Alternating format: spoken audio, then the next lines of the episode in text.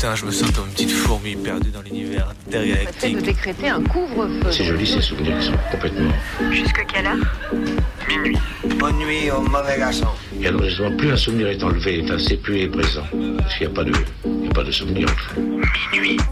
Décousu. La nuit, ce sont des petits groupes très mobiles qui ont sévi dans mes yeux, Saint-Priest, Dessines, Vénitieux, Lyon. On est encore réveillé sur Canu. Si on, si on l'évoque, s'il y avait une image pour le montrer, ce serait mieux sans doute.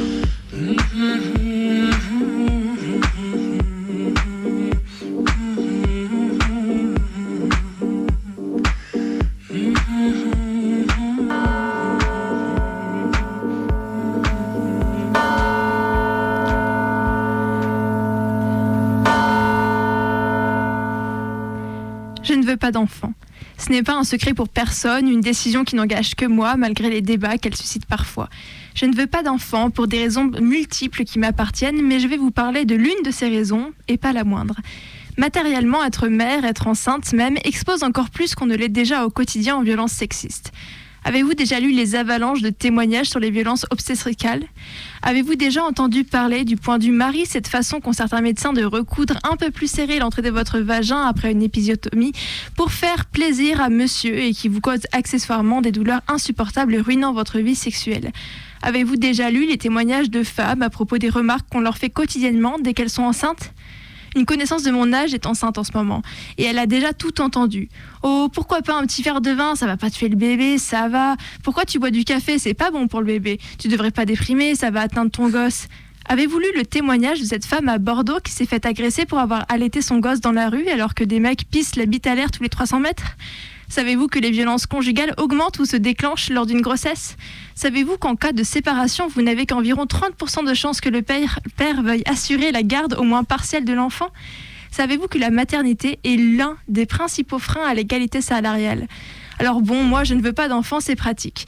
Mais je pense qu'il est grand temps de faire bon ordre dans tout ça, de foutre la paix aux darons une bonne fois pour toutes et d'aménager le système entier parce qu'aux dernières nouvelles, avoir des gosses n'est pas censé être un handicap.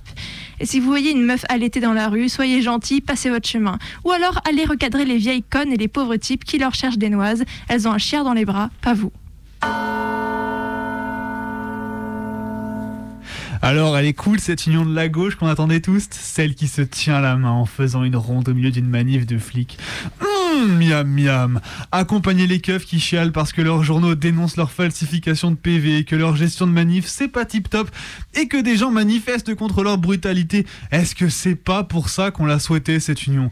Franchement, le PCF, le PSE, LV, les Insoumis, vous êtes les mêmes merdes que les pires réacs et fascistes de ce pays. Vous manifestez avec le FN pour les peines planchées contre les juges rouges, vous êtes la risée de vos idéaux, c'est effrayant. Aujourd'hui, Aujourd'hui donc, d'extrême, aujourd'hui sont d'extrême droite ou perméables à la rhétorique d'extrême droite. Donc, on va commencer l'extrême droite, hein, bien sûr, tautologie si on voilà. La droite, le centre, certains, certaines écolos, le PS, le PC, et dans une certaine mesure les insoumis. Comme a si bien dit Mélucine sur Twitter l'autre jour, vous ne courez même pas après des voix, vous courez juste après la balle, bande de gros chiens. On passe un peu pour des guignols en France, ou alors peut-être pour une sorte de dictature. Je ne sais pas si les pays étrangers s'intéressent à ce qui se passe ici, mais s'ils le font, ça craint vraiment. Et j'espère qu'ils ne nous assimilent pas trop aux membres de notre gouvernement. Ce week-end, alors que l'on voyait défiler les vidéos de manifestations de soutien pacifique à la Palestine provenant du monde entier, chez nous, Darmanin s'est dit que c'était peut-être une bonne idée de les interdire à Paris. Bon, ça n'a pas empêché que les manifestants aient leur, se coltinent leur bouffée de lacrymo et de tirs de LBD hebdomadaires, mais quand même. Et après, on est le pays des manifestations, le pays des luttes et le pays de la liberté. Après, on est neutre sur la question Israël-Palestine. J'ai assisté à un concert ce week-end. La sécurité a menacé d'appeler les flics si les musiciens musiciennes ne retiraient pas le drapeau palestinien qu'elles avaient apporté pour exprimer leur soutien. Enfin, pas, pas très étonnant quand on a un ministre de l'Intérieur qui participe aux manifs de flics. Quelques jours après des tribunes militaires et des lettres comme celle de France Police. Le parti du gouvernement est clair. Après tout, il n'y a pas de quoi s'étonner. A-t-il les petits blancs franchouillards flippés ont de bons jours devant LE C'est pas comme si en France les communes ne tordaient pas déjà dans tous les sens la loi sur l'obligation d'accueil des gens du voyage en choisissant les espaces les plus claqués sous les échangeurs d'autoroutes près des zones industrielles, goudron et plein cagnard, comme si on n'avait pas compris qu'elles étaient pour ces communes indésirables. Non, a-t-il, sous prétexte de la demande express d'usines voisines à la fameuse aire, la commune a fait installer des barbelés sur les barrières entourant l'air, des barbelés au-dessus et au milieu de ces barrières à hauteur de gosse.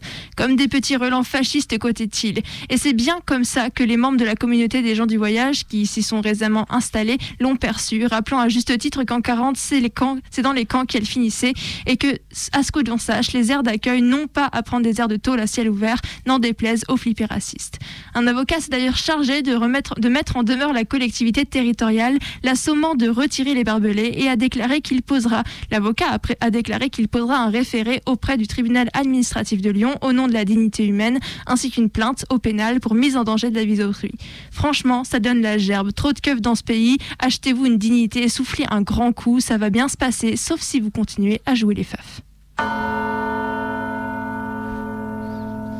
Les organisations de gauche en ce moment à Lyon, elles vivent leur plus belle vie. Ça chie sur les autonomes, ça fait des grands communiqués antiracistes, les antifas font leur plus beau selfie dans le vieux Lyon sans être foutus d'initier un vrai mouvement de résistance face aux FAF et de massifier un peu leurs actions. Ça fait des grands discours sur l'islamophobie dans une manif pour la Palestine, mais quand deux groupes de concernés, à savoir Résistance anticoloniale et le Front de lutte pour une écologie décoloniale, organisent une manif dimanche contre la loi séparatisme et l'islamophobie, tout le monde a piscine ou foot. Il n'y a plus de réseau sur la Croix-Rousse ou que sais-je. Franchement, ça fout le mort de voir la situation militante lyonnaise en ce moment. On prend ultra cher de tous les côtés et les groupes continuent de faire que de la gueule, que des positions de principe, des concours de tub et zéro action concrète. Pour faire les cums, il y a du monde. Pour s'auto-organiser et soutenir les autres, eh ben, il y a personne.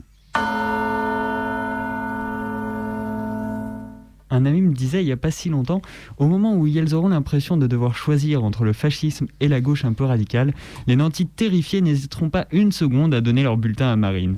Hier soir, en rentrant chez moi, je tombe sur un commentaire d'un de mes anciens professeurs d'histoire, un macroniste convaincu. Sur le ton de l'humour, il répond à un poste dans lequel figure une liste de 10 propositions permettant de mesurer son, taux de facholitude, allant du soutien à l'Israël, à l'expulsion des étrangers, étrangères, irréguliers et irrégulières, ou encore à l'écriture inclusive. Plus l'on était favorable à ces propositions, plus on risquait de finir, je cite, au bagne de la France de Mélenchon. Conclusion, au bagne le prof d'histoire et ses amis Facebook prétendus du centre. Ainsi donc, par peur de perdre leurs quelques privilèges, ils préfèrent s'identifier à la fachosphère, et cette peur commence visiblement dès l'écriture inclusive. Mais qu'on se rassure, ce n'est que de l'humour. Allez, les coquelicots, on lâche rien, on lâche rien, parce qu'on a la rage. La CGT sous mes fenêtres ce matin, chasuble rouge et liseré jaune, Jackie au micro. Comme un petit air de défaite ce matin dans la rue, quelques flops pour faire du bruit. Pareil que des gens ont lancé des œufs sur le cortège, même les keufs avaient l'air d'être des simples agents de circulation. La CGT sous mes fenêtres ce matin, sans cortège de tête, pour le coup c'était leur manif. À LE devait être content la CGT ce matin.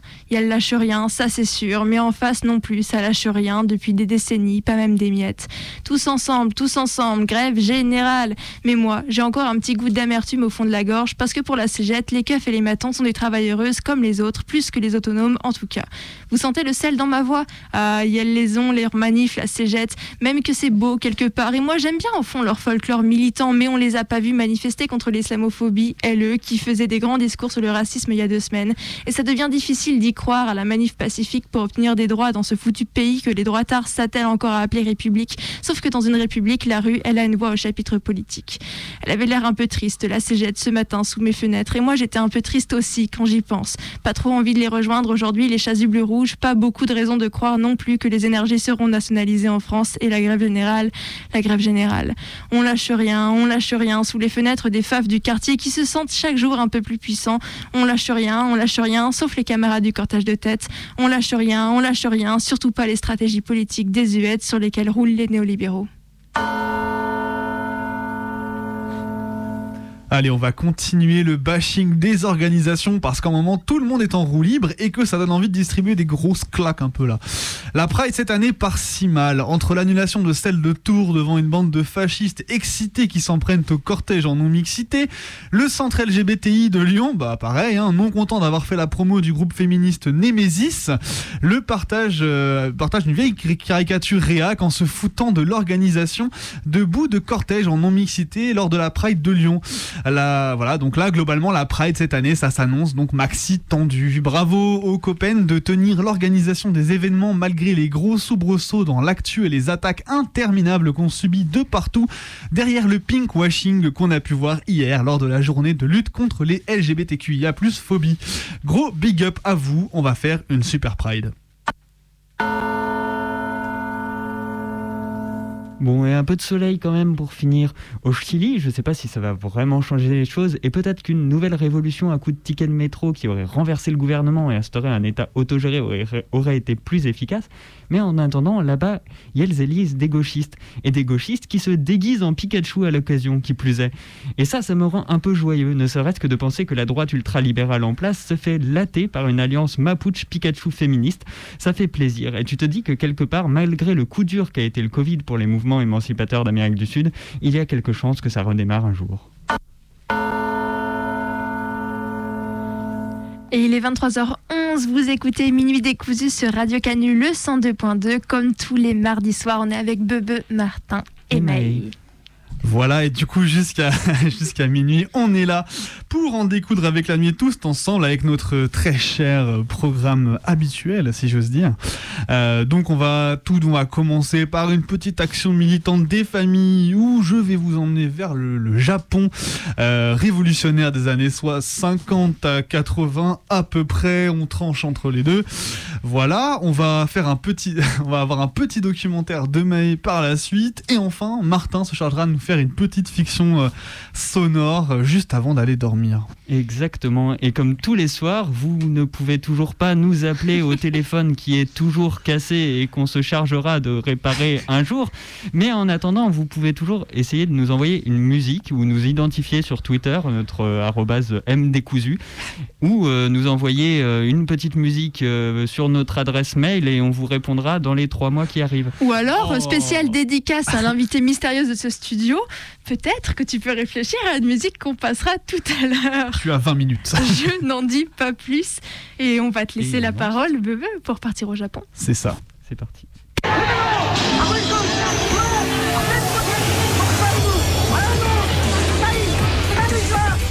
26 avril 15 000 étudiants manifestent devant l'ambassade des États-Unis contre la guerre du 6 juillet 1960. Manifestation étudiante contre Dean Rusk, qui vient d'ouvrir des négociations commerciales avec les Manifestation sur l'aérodrome de Tokyo contre le Premier ministre. Un mort, 750 blessés, 600 policiers. Ces manifestations, il s'agit en réalité de guérilla urbaine et de combats de rue, militants casqués, matraques, boucliers, explosifs, sont conduites par une organisation d'extrême gauche le Zenga Kuren, qui groupe un nombre considérable d'étudiants et de jeunes ouvriers et qui dénonce la domestication des élites japonaises et la satellisation du Japon par les États-Unis.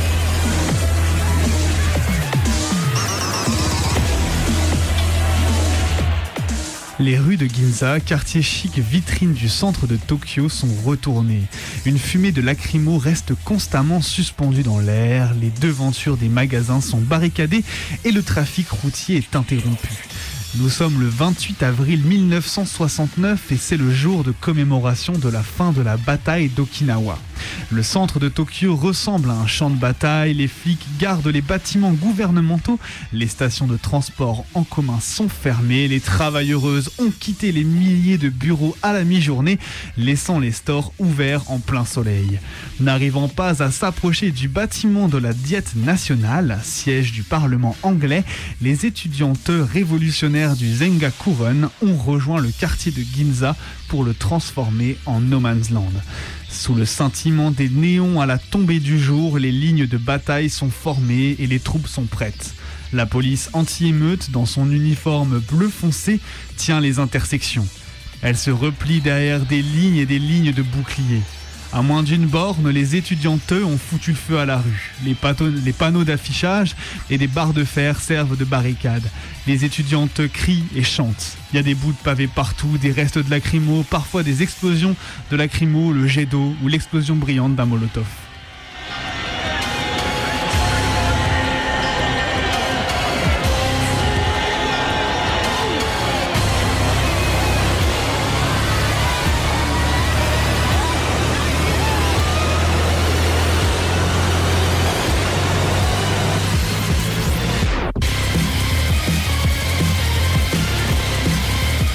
Ces scènes de guérilla urbaine en plein cœur de Tokyo ne sont que les dernières d'une très longue série qui s'étend de l'après-guerre aux années 80, autour d'un mouvement social et populaire très actif, mais surtout d'un certain Zenga Kuren, fédération japonaise des associations d'autogestion étudiantes, qui a rassemblé dans une myriade de petites formations un vaste mouvement autonome de la jeunesse et des franges populaires de la population contre le capitalisme japonais et l'impérialisme américain Bien loin des mythes libéraux racistes d'un Extrême-Orient pacifié sous la sacro-sainte loi, du néolibéralisme technologique triomphant, le Japon a été le théâtre de violents mouvements révolutionnaires qui ont travaillé à secouer la société de classe qui était la leur, tout en devant se positionner entre les gouvernements communistes chinois et russes.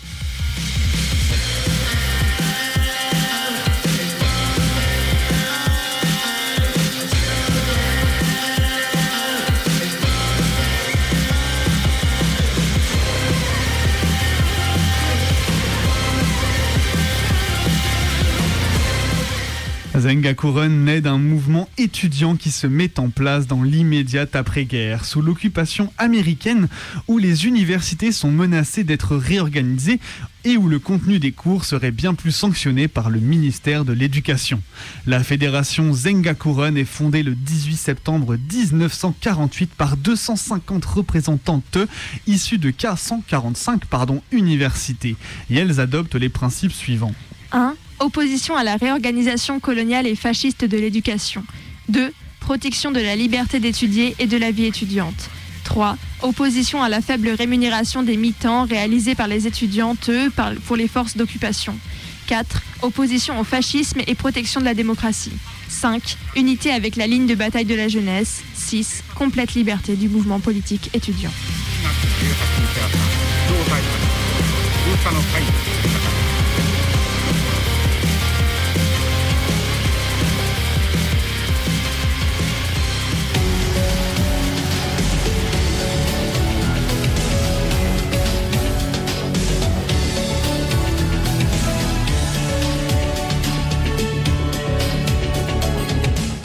Zengakuren est loin d'être un mouvement homogène. Il s'agit d'une agrégation de groupes politiques allant de la Ligue révolutionnaire japonaise marxiste-léniniste au trotskisme, mais aussi des tendances plus gauchistes comme des maoïstes ou des autonomes. La première victoire arrachée par le mouvement est d'enterrer la réforme de l'université en 1951, qui marque un tournant dans la contestation sociale. Les manifestations sont violentes. Les flics font face à un syndicat étudiant très massif et très organisé. Le Zengakuren s'illustre ensuite par ses techniques de manifestation lors du mouvement contre la signature du traité de sécurité américano-japonais, dit mouvement anti-ampo, entre 1950 et 1960. C'est une des plus grandes mobilisations de masse que le Japon ait connue depuis la guerre, et le président américain Eisenhower est contraint d'ajourner son voyage à Tokyo et son envoyé spécial doit s'échapper de la foule en hélicoptère le Zengakuren renouvelle les manières de manifester, avec la technique dite du serpent, un cortège très mobile et très dense, offensif, qui charge en zigzagant les lignes de boucliers. La plupart sont armés, casques, manches de pioche et pavés, et elles sortent des carcans de la manifestation traditionnelle pour bouleverser le rapport de force urbain. Très rapidement, à partir de la lutte anti-Ampo, le Zangakuren, qui était auparavant l'aile gauche du Parti communiste japonais, est renié par ce dernier.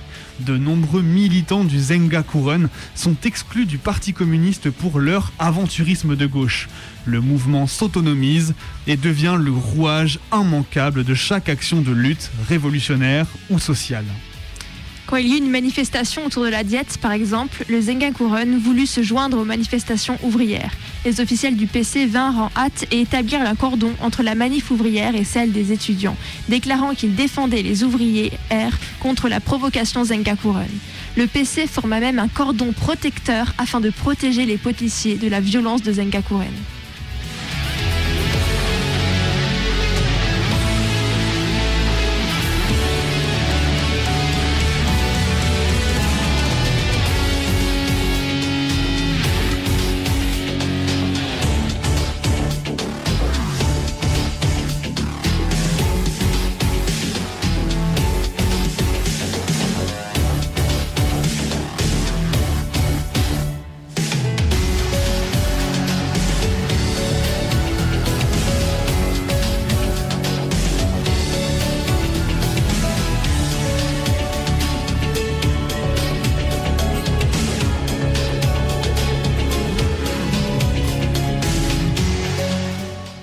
1968 et 1969, Zengakuren connaît son apogée.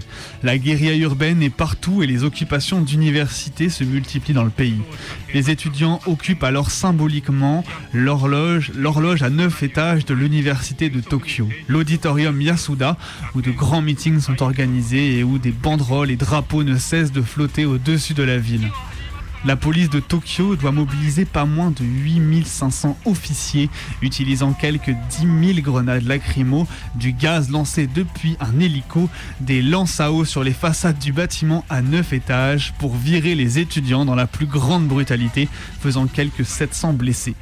Zengakuren, bien qu'ayant creusé le sillon de nouvelles formes de lutte dans le mouvement social japonais contemporain, est fragilisé dans l'immédiat après 1968-69 où près de 400 camarades furent incarcérés.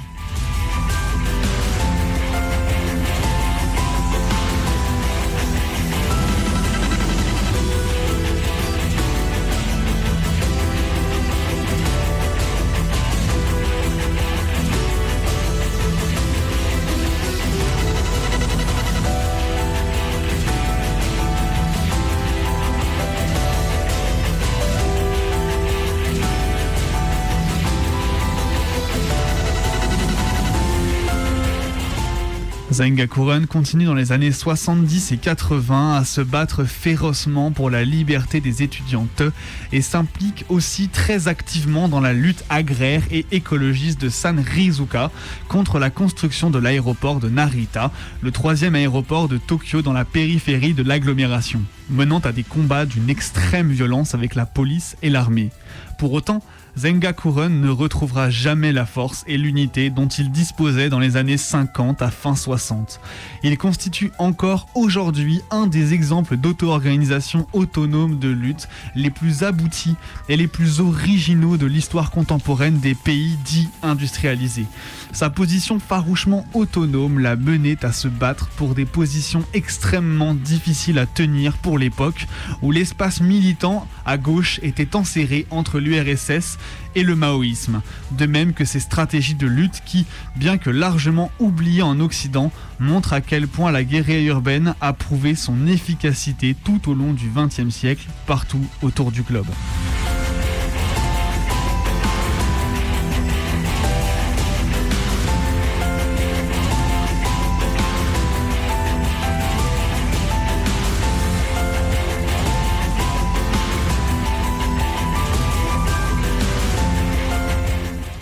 Ne choisissons pas entre la Russie et la Chine. Nous ne choisissons pas non plus entre l'Est et l'Ouest. Ces alternatives signifient seulement de choisir entre différentes sortes de sociétés et de classes aliénées. Notre problème n'est pas de nous adapter de nous-mêmes aux sociétés existantes, mais de créer une nouvelle société qui, s'adapte à nous.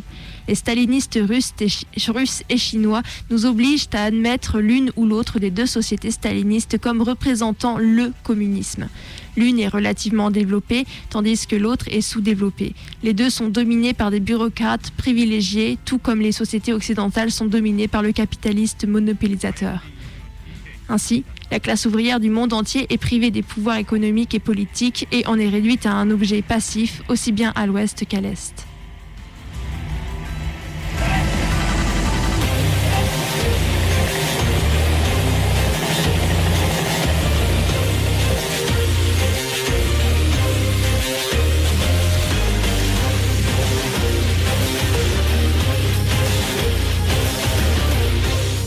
Communisme signifie cependant essentiellement l'abolissement de la propriété privée et de classe, accaparant les forces de production du monde entier grâce à la lutte internationale du prolétariat contre les oppresseurs qui possèdent tous les moyens de production entre leurs mains.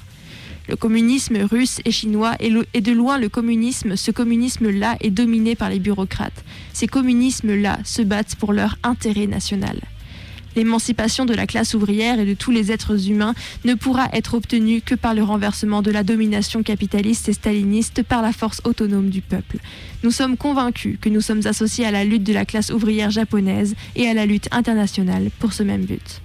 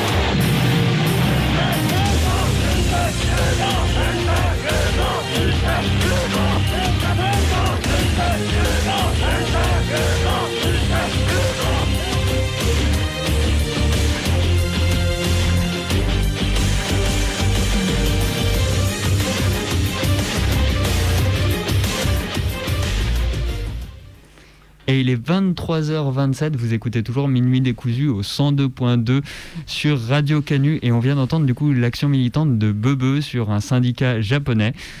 Raconte-nous un peu, c'est Ouais. quoi tes sources crois que tu avais des choses à nous dire. Check news. Euh, alors du coup les sources, bah je tombe un peu au pif sur ce mouvement japonais que je ne connaissais pas. Je savais qu'il y avait eu du sbull et je ne savais pas du tout euh, pourquoi, comment, avec qui.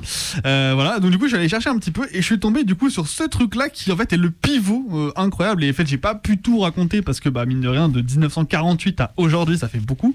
Euh, même si ça s'est délité dans les années 80, mais euh, elles ont participé à des grosses opérations qui ressemblent aujourd'hui à ce qu'on pourrait appeler des ZAD en fait. Euh, Enfin, je veux dire, à balancer des molotovs sur des trucs pelleteuses qui essaient de construire un aéroport, on appelle ça des ZAD chez nous. Euh, voilà, donc ces trucs qui sont hyper euh, précurseurs et en fait on n'en parle quasiment pas parce que bah voilà, il y a un vrai, un vrai prisme, un vrai mythe, euh, comment dire, libéral en fait, en disant très, très, très raciste et très culturaliste, en disant voilà, les sociétés d'Asie, elles sont hyper euh, obéissantes, etc. Donc voilà, un gros, un, un bon gros cliché bien racialiste des familles euh, qui fait qu'en fait on n'est pas intéressé du tout par ces luttes-là alors qu'il y en a eu énormément. Euh, et voilà, et du coup je suis tombé, je suis allé chercher un petit peu et en fait il y a beaucoup de textes, euh, sachant que je suis tombé donc il y avait des, des liaisons incroyables, pardon, micro, n'importe quoi, des, des, des relations incroyables entre différentes revues. En fait, la, la principale, ce qu'a lu Maë en fait pendant l'action militante, c'est un extrait qui vient de Correspondance ouvrière, un texte de 65 que j'ai trouvé donc sur le, site formidable qui s'appelle archive-de-l'autonomie.org. Allez-y, c'est un bijou. Il y a vraiment énormément de choses, tellement de données scannées, c'est vraiment formidable. Si vous avez des fanzines chez vous, scannez-les, envoyez-leur, c'est toujours Yes. un plaisir. Euh, et en fait, euh, voilà, donc euh, on voit qu'il y a des textes. En gros, il y a des Japonais qui sont dans un syndicat qui foutent le sbeul à Tokyo, qui envoient en fait des textes à un vieux journal obscur maoïste français. C'est assez ouf en fait de ce que ça montre de liaison, euh, voilà, révolutionnaire à ce moment-là. Donc voilà, du coup, j'ai trouvé ça. Donc un texte qui été écrit, du coup, je précise par Joji Onada et Torum Kurokawa, qui sont les deux secrétaires de Zengaku Run en 65 plus du coup le journal Action qui en parle un peu en 68 et aussi un article dans Socialisme ou Barbarie, cette fameuse revue euh, voilà, de gauchistes en 61. Voilà, du coup c'est pas mal de, de sources qui sont très intéressantes et je vous encourage à y aller, c'est archives de l'autonomie.org. Effectivement, et tout à l'heure tu me montrais les vidéos, c'est quand même assez impressionnant. Là, tu avais l'attaque d'un- building, qui était, enfin un, building, Ouais, ouais. Un, un petit immeuble qui était pris entièrement sur les étudiants. C'est une vraie euh, prise de siège en fait. Ouais, Ils envoient ouais. 8 8000 keufs. Et il Ouais. y a les hélicoptères qui essaient de disperser le gaz lacrymo au-dessus, les autres lancent des pierres, enfin c'est Ah, quelque faut chose. hein. imaginer un bâtiment de 9 étages pris par des gens qui balancent des cailloux sur les keufs en bas. Avec la gravité, ça fait du dégât. Et Voilà. Et les lances, et mais vraiment les lances à eau, tu les vois arriver jusque dans les. Enfin, vraiment, c'est un truc de, enfin, c'est un truc de malade. Ça, c'est impressionnant. Des vidéos incroyables, des archives. Enfin, je connaissais pas du tout et vraiment, ça, c'est fou en fait qu'on en parle aussi peu. Voilà. Du coup, Dommage je- que je soit au rez-de-chaussée. Ouais, Voilà c'est ça. on va occuper notre nuit euh, de minuit à 1h Voilà. à 3h du matin pour les plus motivés. Ben voilà, le récit d'action militante. Du coup, euh, par Beveux ce soir, c'est on commence l'émission un peu sur les chapeaux de roue. hein. C'est ce qu'on nous a dit euh, dans l'oreillette du côté de Paris. J'ai quoi Spécial dédicace. Coucou, coucou. Et puis on va commencer sur un, enfin on va continuer continuer. sur un sur un thème un peu plus un peu plus lourd, un peu plus lent, on va dire, peut-être même en, en termes de rythme. C'est le témoignage, c'est l'habituel doc. Alors ce soir là, ce soir, je vais vous lire un témoignage qui a été euh, écrit. Et, Et c'est un parti. témoignage sur les relations d'emprise entre étudiantes et professeurs.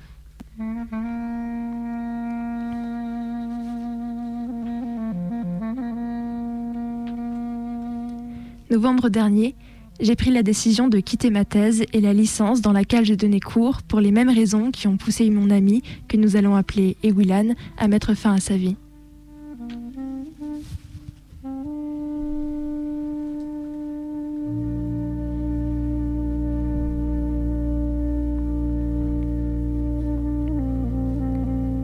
J'ai rencontré cet enseignant, partons sur Monsieur Slich, en L3, quand j'étais enceinte, isolée dans une ville éloignée de Nancy et dans un couple qui battait déjà de l'aide, traumatisé par un premier accouchement assez violent. Vulnérable donc, comme je l'avais déjà été souvent avec mon profil psy assez lourd, dont la tentative de suicide à 17 ans. Quelle bouffée d'air quand ce professeur, directeur de la licence, s'intéresse à vous. Quel soulagement que ces longues heures passées à discuter par Messenger, cette conversation presque ininterrompue et de plus en plus intime, alors que vous vous sentiez si perdu et désœuvré. C'est même moi qui, un jour, ai initié un contact physique. Je l'ai pris dans mes bras à la fin de l'année, si reconnaissante de cette attention qu'il m'offrait, un peu angoissée à l'idée de quitter la formation, et lui, pour l'été. Qu'est-ce que j'allais pouvoir faire dans ma vie si vide?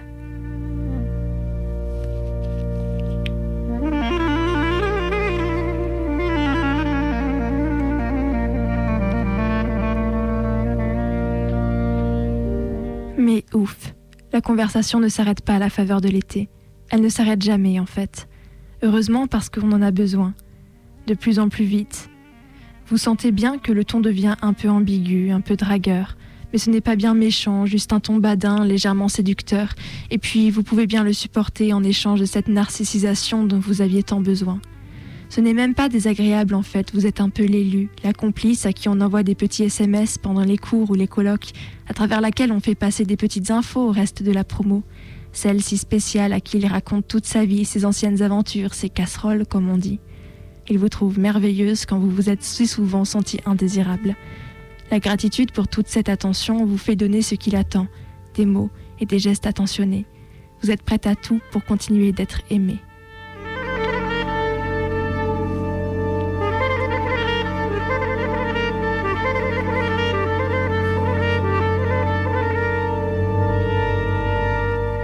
Très vite, le prix à payer augmente.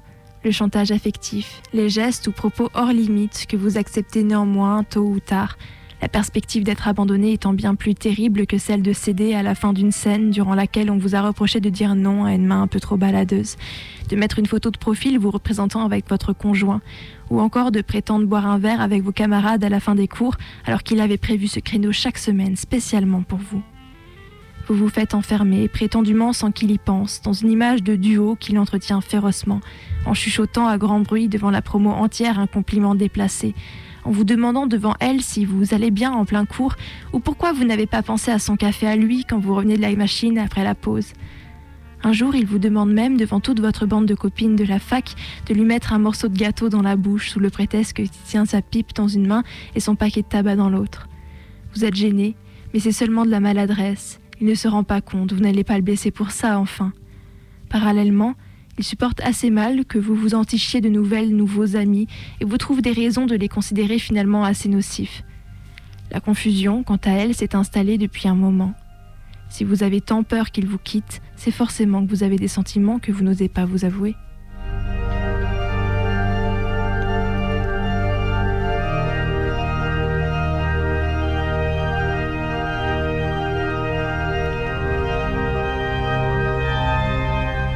J'ai passé presque une année dans cette relation perverse qui m'étouffait chaque jour un peu plus, comme un moucheron dans une toile, les taux d'autant mieux resserrés grâce à cette impression donnée à tout notre entourage commun que nous étions une entité indéboulonnable, ainsi que l'impression que l'on couche ensemble accessoirement. Le hasard de la vie m'a fait passer une soirée avec un amour passé. Je me suis rappelé ce que c'était justement l'amour et réalisé que cette relation qui me préoccupait et m'angoissait toujours davantage n'en était pas une. C'est ce qui m'a donné le courage de mettre fin à tout ça. On ne se libère néanmoins pas de M. Slich sans frais, et la vague de violence verbale a été terrible. Je m'étais servi de lui, grâce à moi il savait ce que l'étron ressent lorsqu'on tire la chasse, et quand il a été question de me faire participer à un colloque alors que j'étais en M1 seulement, j'ai été rassurée sur mes craintes d'être injustement avantagée. Tu n'as pas besoin de craindre que je te favorise, parce que là j'aurais plutôt envie de t'enfoncer la tête sous l'eau jusqu'à ce que tu te noies.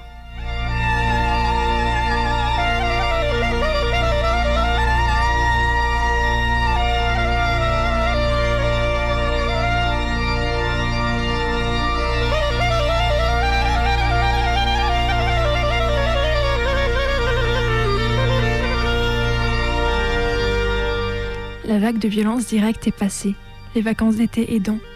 Je suis arrivée en M2 le cœur serré d'angoisse. J'étais honteuse et dégoûtée par cette histoire, je me sentais coupable, me disais que c'était un peu de ma faute, que j'avais péché par narcissisme, que j'avais forcément à un moment ou à un autre laissé la porte ouverte, sinon il n'aurait pas pu s'y engouffrer si facilement. Et l'année suivante, j'ai malgré tout fait une thèse avec lui, parce que j'étais persuadée que c'était avec lui ou pas du tout. Il avait tout fait pour construire cette certitude, et j'avais travaillé si dur pour avoir des résultats excellents et des chances optimales d'obtenir ce contrat doctoral.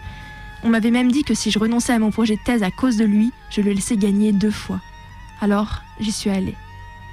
J'ai tâché de feindre une relation cordiale, de faire un effort pour que ce doctorat se passe au mieux. Je me suis convaincue qu'il n'avait pas réalisé le tort qu'il m'avait causé aussi, et qu'une nouvelle page pouvait commencer, un retour à des échanges de mails normaux dans des conditions à peu près saines. Évidemment, c'était se voiler la face. Durant ces années de doctorat, je n'ai pas été encadrée, pas présentée, pas soutenue. J'ai été maltraitée. Ma tentative de relation à peu près cordiale le temps de cette thèse n'a pas vraiment rencontré de succès. Au début, les petits reproches sur mon manque d'intérêt pour sa vie personnelle m'ont demandé un certain art de l'esquive. Après, j'ai été ballottée entre le fait d'être ignorée et celui de me faire décourager. Je me suis sentie marginalisée, mise de côté de tous les colloques, des pots et des repas de doctorants, des événements où j'étais censée être intégrée. J'ai tenté d'en parler, il m'a alors laissé penser que c'était le fait des autres doctorantes, décidées à activement m'exclure. Surtout une parmi elles, jalouse que, que soit arrivée une autre jolie femme.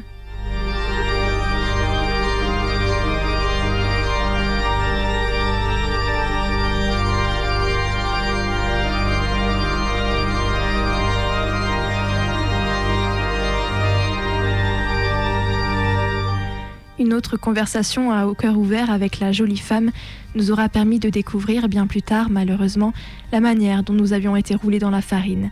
Elle apprenant qu'elle était manipulatrice et jalouse, moi qu'il fallait se méfier de moi et de mes ambitions carriéristes, me poussant à détruire tout et tout le monde sur mon passage. Diviser pour mieux régner. J'ai réalisé que je serais punie à jamais d'avoir osé m'extraire, dans une certaine mesure seulement pourtant, de cette emprise, et qu'il m'avait prise en thèse pour des raisons qui n'avaient pas l'air très bienveillantes. J'ai dû payer mes postures politiques aussi, subir des interventions grossières lors de mes communications. La dernière année a été la pire. J'avais de plus en plus de mal à rester de marbre. Et on en est arrivé à une relation où M. Slich ne se donne même plus la peine de ne pas répondre Ah non sur un ton similaire à plutôt crever quand on lui suggère de me convier à un repas d'après soutenance. Ce jour-là, j'ai compris qu'il fallait définitivement admettre que je n'avais plus droit à la moindre foutue considération et once de respect. Mais aussi que, au fond, je n'étais jamais totalement sortie de cette emprise, que j'avais encore peur qu'il m'en veuille et que je m'attachais encore à l'importance de son regard sur moi, qu'il était encore en mesure de me faire du mal. Je, je ne pouvais plus le supporter, faire semblant et fermer ma gueule. Alors je me suis rendue à l'évidence, tant pis pour la thèse, il devenait vital de partir.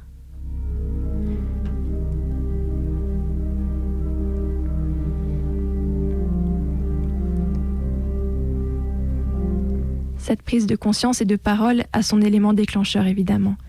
J'ai tenu bon toutes ces années en me mettant comme limite que je réagirais et parlerais si je le vois faire ça à une autre. Je me disais qu'il y avait peu de risques. Il n'est plus tout jeune. Et puis, il m'a après tout dit lui-même qu'il n'avait pas l'habitude de faire ça, que j'étais exceptionnelle.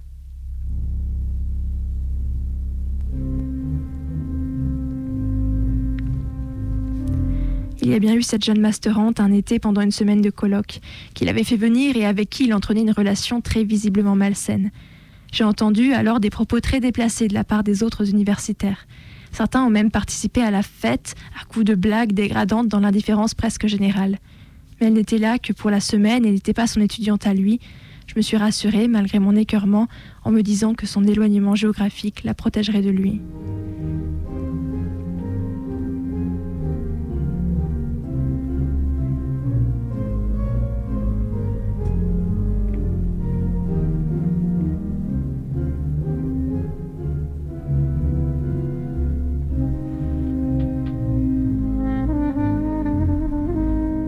Et puis, il y eut Willan, sa nouvelle doctorante arrivée en 2019. On se, on se connaissait déjà un peu et s'appréciait, partageant des affinités humaines et politiques, mais on s'est vraiment liés d'amitié en devenant collègues. Puis, peu de temps après la rentrée, j'ai été témoin d'une scène intrigante. J'ai vu M. Slich arriver dans la pièce où nous étions, saluer bruyamment et ostensiblement son autre doctorante et tourner le dos à Willan, pourtant à deux mètres à peine, indifférent indifférent à ses timides tentatives de le saluer. J'ai rêvé ou il t'a pas dit bonjour Ah non, tu n'as pas rêvé, il me fait la gueule et m'ignore depuis cet été. Alors, elle m'a tout raconté, la relation malsaine qu'ils avaient depuis sa L3, où il l'emmenait et l'exhibait partout au début, lui envoyait même des SMS la nuit, lui faisait des confidences intimes. Parfois, il lui criait dessus, mais finissait par lui mettre un bras autour des épaules en lui disant Mais Willan, vous savez bien que si on se dispute tous les deux, c'est parce qu'on s'aime trop. Jusqu'au jour, à la fin de son master, où pour un prétexte bidon, il l'a abandonné pour la punir d'avoir manqué de loyauté, ne lui offrant de l'attention plus que parmi être suffisante néanmoins pour qu'elle reste sous contrôle. Elle aussi, il l'a marginalisée avant, avant, après l'avoir rendue dépendante de son attention continuelle, profitant de la vulnérabilité psychologique qu'elle présentait également pour la malmener.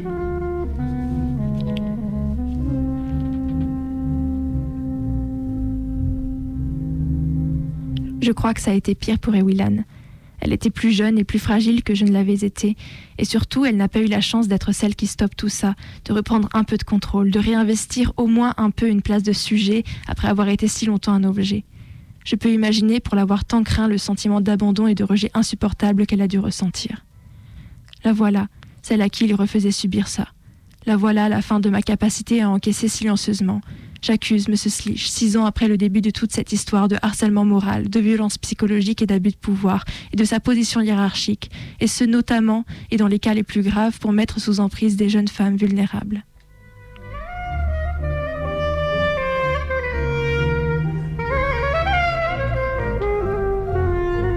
Ce mail, je l'écris depuis des mois dans ma tête, en en repoussant depuis autant de temps la rédaction. Je savais déjà comment je voulais le finir. À partir de maintenant et pour la suite, vous ne pourrez plus faire comme si vous ne vous rendiez pas compte.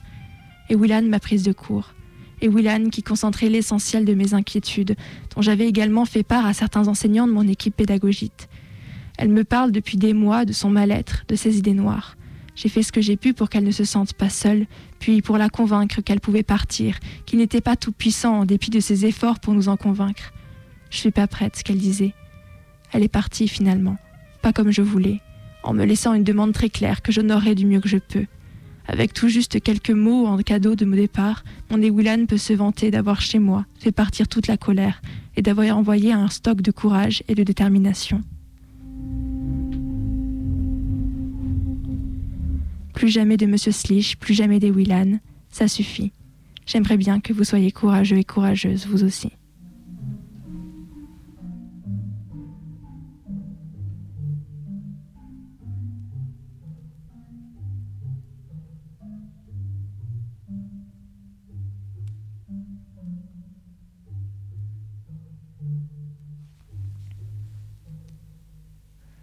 Et les 23h44 sur les ondes rebelles du 102.2 et vous écoutez toujours Minuit décousu, votre émission de 23h à minuit en compagnie de, Min- de Martin, pardon, de minuit en compagnie de minuit, voilà. La minuit. fatigue part, je suis resté euh, sonné par le, du coup, le témoignage qu'a lu euh, Maë pour de, ce documentaire euh, en direct ce soir. Et du coup, est-ce que tu peux nous en dire un tout petit peu plus sur ce témoignage, comment tu l'as trouvé, tout ça Bah alors c'est Martin qui l'a trouvé sur Oui, Twitter. en plus. C'est donc une personne sur Twitter qui a publié ce, ce témoignage en disant partagez-le largement. Donc euh, on en profite, on le partage largement parce que euh, per- personnellement je l'ai trouvé très juste et très pertinent. Et, euh, et c'est vrai que cette personne donc a, a publié ce témoignage, je crois, en septembre ou novembre 2020. Et a- s'est confié de nouveau il y, a, il, y a quelques, il y a quelques jours sur les réseaux en disant que l'affaire continuait, qu'il y avait une plainte qui avait été portée à la police et qui témoignait notamment de la difficulté en fait à présent de faire euh, de faire entendre cette plainte, de voir les collègues qui attendent juste que la personne revienne parce que finalement il y a trop de taf, sinon de voir euh, comment elle en trouve à devoir se défendre, etc., etc. Toute la difficulté de porter plainte et du coup bah on lui souhaite bon courage et euh, on le dit à tout le monde dans les milieux universitaires, dans les autres milieux aussi, arrêtez de ne pas voir et arrêtez de ne rien faire bande de connards. Pardon. non, mais voilà, non, mais comme ça, c'est chose dite, c'est chose dite. Voilà, j'ai coupé quelques parties du texte où, où elle s'étendait un peu plus, euh, parce que bon, il n'y avait pas beaucoup de temps, mais elle s'étendait un peu plus justement sur la complaisance de certains collègues, de certaines équipes enseignantes, etc. euh, et c'est important de le dire aussi, je pense. Non, non, complètement. Complètement, complètement. Et pour rebondir sur. euh, voilà, parce que là, du coup, il est déjà euh, 23h46. Une note un peu plus joyeuse, une- Voilà, peut-être. c'est ça, une note. euh, voilà, rebondir, comme on dit. Euh, Peut-être on va s'écouter un petit morceau de musique. Et c'est l'heure d'introduire euh, l'invité invité. euh, secrète surprise euh, de, de cette émission. Qui, du coup, peut-être a un morceau à proposer. Euh, même si peut-être que le morceau que tu avais en tête était plus en lien avec ce qu'il y a eu avant et que là on s'est fait tous sonner collectivement par le témoignage. Mais c'est pas C'est grave. bien, ça remet de l'entrain. C'est ça, ça remet de l'entrain. Bonsoir Jo. Bonsoir. Bon, comment ça va? Très bien, très bien. Mais en effet, oui, le morceau n'a plus rien à voir. Euh, il était plus euh, à propos du coup des brèves euh, et notamment la dernière brève et du coup ton action militante aussi, Beveux. Donc euh, voilà. Alors qu'est-ce que c'est? Dis-nous. Bah. El Pueblo Unido. Waouh. Et il y a une anecdote avec ou euh, Euh, c'est, enfin, j'y ai pensé quand tu as parlé des Mapuches au Chili qui, euh, du coup, euh, étaient euh, bah, en- au milieu de la scène euh, aujourd'hui. Ouais, Trop bien, on écoute ça. El pueblo unido jamás será vencido. El pueblo unido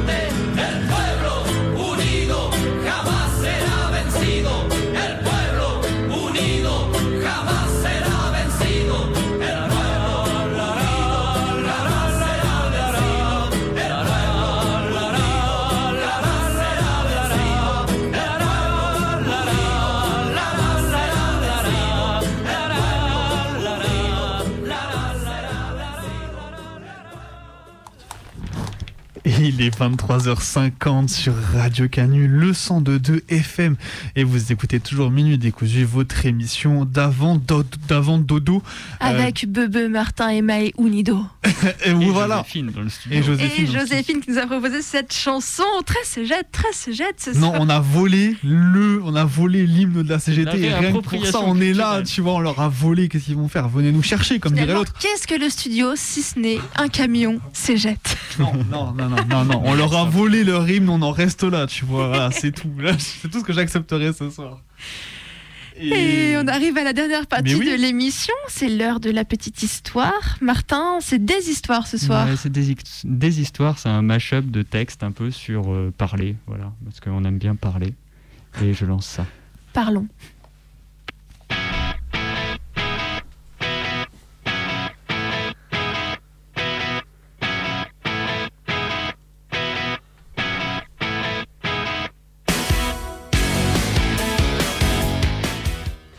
La langue, un français écorché, mêlé de patois, était indissociable des voix puissantes et vigoureuses.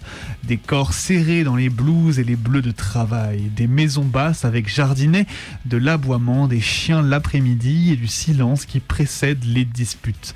De même que les règles de grammaire et le français correct étaient liés aux intonations neutres et aux mains blanches de la maîtresse d'école. Une langue sans compliment ni flatterie qui contenait la pluie transperçante, les plages de galets gris sous l'apic des falaises, les seaux de nuit vidés sur le fumier et le vin des travailleurs de force, véhiculait croyances et prescriptions.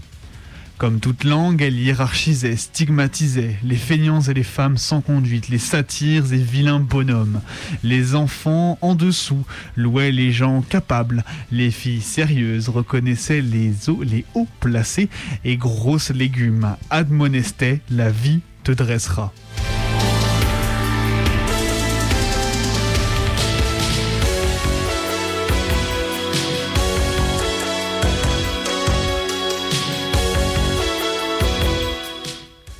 Elle les fréquenta, et son activité favorite fut bientôt de les observer faire de la politique à table.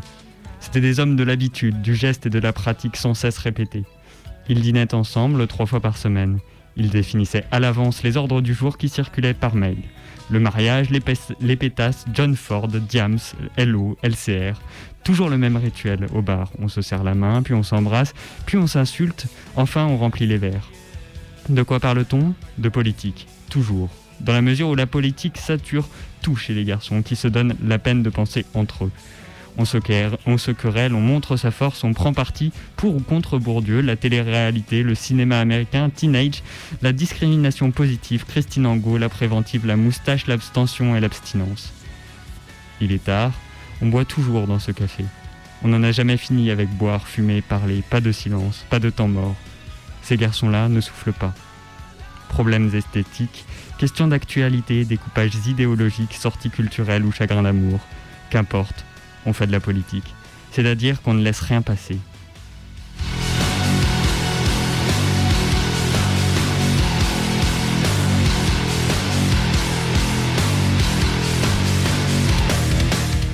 Les filles ont tendance à laisser dire, laisser faire.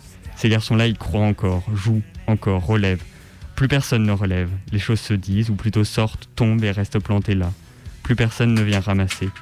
Mais chez eux, tout est relevé, argumenté, dévoré, classé, étiqueté, rangé. Puis ressortir, réactiver, remis en jeu encore et encore. Faire tourner la machine avec les mots, la monstrueuse et dévorante machine à produire des discours, qui s'accélère, qui s'emballe, qui chauffe et qui emporte tout. Les machinistes s'y relaient, le ton monte, les voix portent, les corps s'énervent, on boit et on assène et on fume. On est en plein dedans, voyage au cœur de la virilité. Mais qu'est-ce que cette virilité-là? C'est du langage, du désir fait parole comme à la guerre, comme à l'amour, la mort, au champ d'honneur.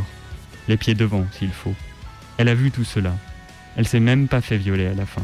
Une nuit avec des hommes qui parlent, ne fatigue pas, qui considèrent que rien au monde n'est plus important que de parler ici et maintenant avec ces gens-là, parler des influences rock, dans le hip-hop, c'est un exemple.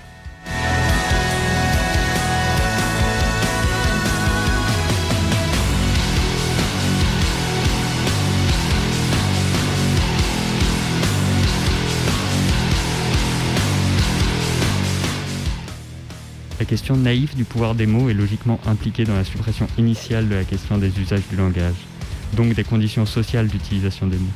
Dès que l'on traite le langage comme un objet autonome, acceptant la séparation radicale que faisait Saussure entre la linguistique interne et la linguistique externe, entre la science de la langue et la science des usages sociaux de la langue, on se condamne à chercher le pouvoir des mots dans les mots, c'est-à-dire là où il n'est pas. En effet, la force d'illocution des expressions ne saurait être trouvée dans les mots mêmes, comme les performatifs, dans lesquels elle est indiquée ou mieux représentée, au double sens.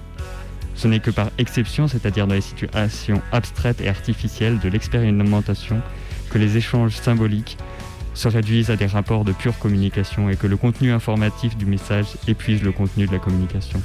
Le pouvoir des paroles n'est autre chose que le pouvoir délégué du porte-parole. Et ces paroles, c'est-à-dire indissociablement la matière de son discours et sa manière de parler, sont tout au plus un témoignage, et un témoignage parmi d'autres, de la garantie de délégation dont il est investi. Projette le transistor sur une voiture de taille, une bavette sur un banc avec Diogène et Omar. Le premier de sa lanterne éclaire la bouteille du second qui gratte un 4-1 sur la mort du bout de son calame dans la terre séchée d'une place bondée de badauds sans magie. Elle pense que c'est là que ça se passe, que les choses se disent et qu'on y croit. Y croire, même si c'est un jeu. C'est ça qui lui manquait. Jouer à y croire vraiment, jouer à rouler sous la table pour des idées, jouer à s'entretuer au demi de bière tiède parce qu'on a trop parlé et qu'on a oublié son verre. Jouer à prendre le pouvoir, à raser les églises, à refonder le Parti socialiste, à mettre des seins aux garçons, à annuler la décision de l'arbitre, à regarder les films à l'envers. Parler, c'est jouer. La parole creuse le fossé entre les sexes. La parole des hommes, c'est la grande affaire des féministes. Pas encore sevrées, leur grande gueule de macho qui se la ramène, qui parle toujours plus haut systématiquement, qui dévore tout, qui sature tout, le temps de la pièce, les autres, les bouteilles vides, qui renverse les cendriers, qui bouscule les filles. Mais pourquoi accepter d'être dévoré Il se trouve que ces hommes-là vous recouvrent, vous enduisent de paroles, mais avec quelque chose en plus, le corps qui incarne les phrases, qui leur donne la chair qui lui manquait. Ils sont pénibles, ils sont forcément péni- pénibles, à toujours avoir peur de manquer de temps, peur de ne pas pouvoir finir leurs phrases. Tarkovsky sentant que l'art est plus que l'art, c'est une révélation. Chacun son exil, me chuchote-t-il, nostalgique, l'œil rivé sur le miroir de ses fantômes et sacrifices. Le langage des hommes, le langage masculin, c'est un peu ce dont on ne parle pas. C'est tout de suite présenté comme une catégorie par défaut. C'est-à-dire qu'en fait, du coup, comme on n'en parle pas, le langage des hommes, c'est tout ce que les, tout, tout ce qui n'est pas reconductible au langage des femmes. Une des premières choses dont on se rend compte assez vite, c'est que les hommes interrompent plus les femmes que l'inverse dans la conversation. Il y a l'enchaînement question-réponse, c'est-à-dire que les hommes répondraient d'une façon très minimale aux questions, par exemple, posées par les femmes, alors que ce n'est pas vrai l'inverse. Donc ça voudrait dire qu'en fait, que lorsqu'une femme, par exemple, commence à parler de quelque chose, euh, aborde un thème, une femme aura, aura beaucoup plus du du- de mal à le développer si elle parle, si elle interagit sur ce thème-là avec un homme. Il y a aussi une posture qui est très marquée par, la coopération dans les conversations entre femmes et par la compétition dans les conversations entre hommes. Donc ça c'est euh, ben, la compétition, ça peut être couper la parole, ça peut être aussi euh, pre- prendre euh, beaucoup de fois la parole et ne pas laisser les autres la prendre. Et dernière caractéristique, c'est l'utilisation des impératifs. En fait, on a vu que il y a une utilisation des impératifs, des ordres beaucoup plus importants euh, chez les garçons dans la conversation. Dans le torrent du second, évoquant des paysages anciens et inventant des langues. Ça sent l'herbe et le génie, la création et le vinyle. Je taille une bavette sur un banc. Si tu te tais, t'es mort. Si tu reprends ton souffle, si tu fais une pause, si tu bois une gorgée, t'es mort. Un autre enchaîne, part sur une ligne, court droit devant, suit sa folie, puis s'épuise, plus ou moins tard, et passe le relais. Ils parlent, ils parlent trop, ils sont fatigants. Mais les filles qui se taisent sont criminelles, criminelles à l'égard de toutes les femmes. Ils parlent trop, mais ils en restent- il en reste toujours quelque chose. Ils parlent trop, mais ils sont en vie. Ils parlent trop, mais parfois ils s'arrêtent pour embrasser une fille. À force de dîner avec des hommes, elle a de moins en moins 20 ans et de plus en plus 30. Toujours ni belle ni moche, toujours le même jean, moins étudiante, plus salariée. Une grande personne qui n'a pas oublié que parler est toujours la chose du monde la plus importante, mais pas la mieux partagée. Dans sa vie, il n'arrive rien, il n'arrive que la parole. Il n'arrive que le rituel de la parole, qu'il inclut dans la société comme le ferait n'importe quel autre rituel.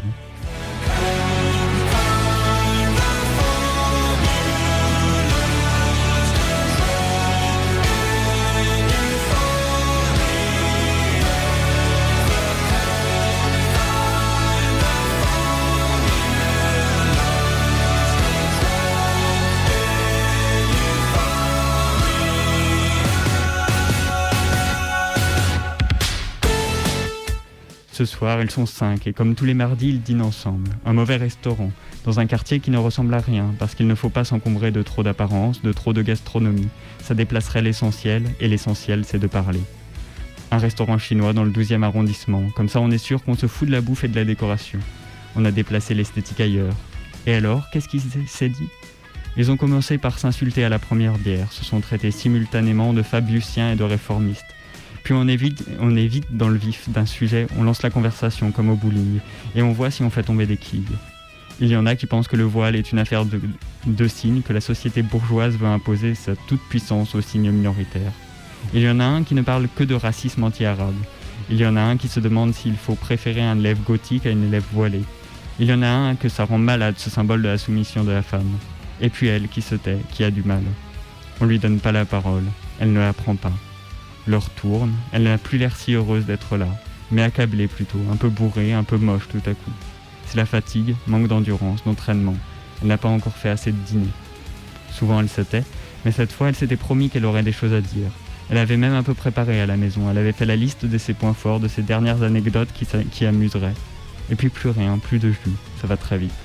Elle lâche, elle a bu trop de vin, trop vite. Elle a voulu suivre le rythme, mais elle ne tient pas l'alcool. Ça la casse. Autour d'elle, les discours s'accélèrent encore et se referment les, les uns sur les autres. L'heure tourne encore. On est passé du restaurant au bar. Plus la nuit avance, plus les hommes ont des choses à régler, entre hommes. Entre hommes, ça veut dire quelque chose comme on n'a pas peur de dire des conneries et en même temps, on n'est pas là pour plaisanter. Et toi qui as choisi d'être là, qui as abandonné tes sœurs de lait au nom d'une discipline, il ne faut pas faillir.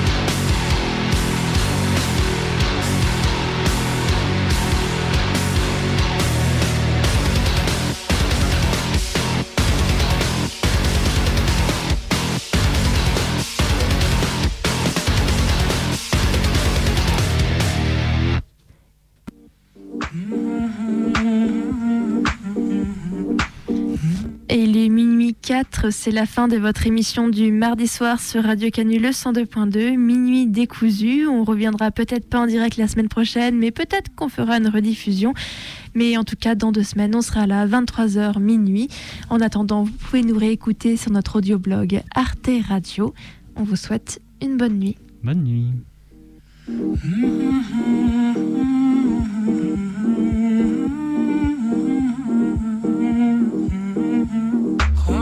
خنکاندم که نشینیم در پا من و تو.